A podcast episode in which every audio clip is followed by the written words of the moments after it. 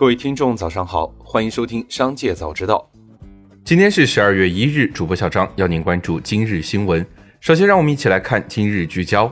十一月二十九日，微信再次更新微信外部链接内容管理规范。经实测，用户已经可以在微信中打开淘宝、抖音等链接，但打开淘宝链接后，仍需要登录账户才能查看商品。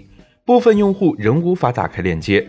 微信二十九日回应称，这两天将覆盖完全。中国裁判文书网显示，字节跳动两九零后员工多次收受钱款推助抖音热搜，共计受贿五十八万余元。二零二零年九月，两人在公司员工陪同下主动到公安机关投案，分别获刑一年两个月及一年，处罚金人民币两万元，同时扣押在案钱款予以没收。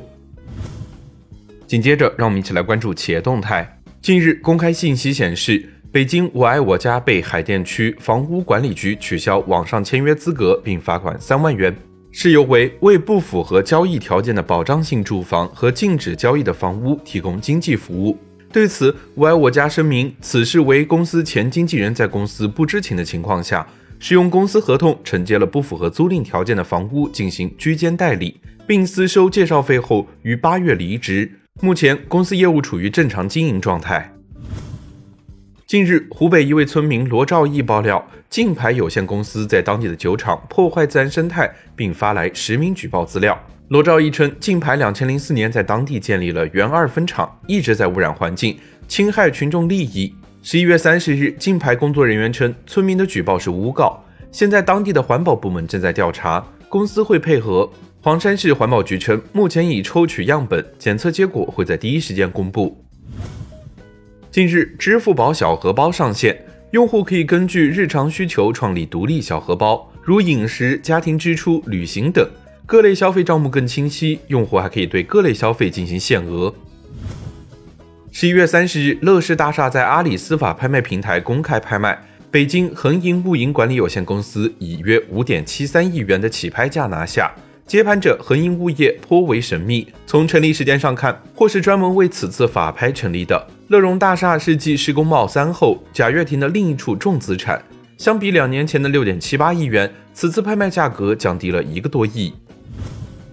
近日，一份由物理学家爱因斯坦撰写的广义相对论手稿，在巴黎佳士得以一千一百六十万欧元成交，折合一点零二六亿港元，创下爱因斯坦各类手稿中的新高。据中国香港地区媒体报道，买家为李嘉诚。对此，李嘉诚基金会并未否认，仅表示不评论事件。佳士得方面亦未公开买家身份。近日，安徽宿州市有关部门监测发现，辖区内某企业生产的辣条包装上印有黄色网站的二维码，在扫描二维码后，被提醒未满十八岁者严禁浏览本站，随后便跳转到某黄色软件下载页面。企业负责人称，一个月前其企业官网被黑客入侵，无法改回。企业已对被篡改的网站进行举报。目前，企业已更改包装，该网站被停止访问。把餐厅开成网红店需要几个步骤：第一步，把餐厅开开；第二步，请一堆网红在各种平台上发上一通种草文；第三步，坐等客人来。带货的主播多了，难免有翻车的；探店的网红多了。真假虚实也变得难测起来。网红团队训练有素，能熟练运用各种拍摄、修图、剪辑技术，且熟知各种营销套路。消费者随着他们的带动前去拔草，就成了一场赌博。接下来，再让我们一起来看产业纵深。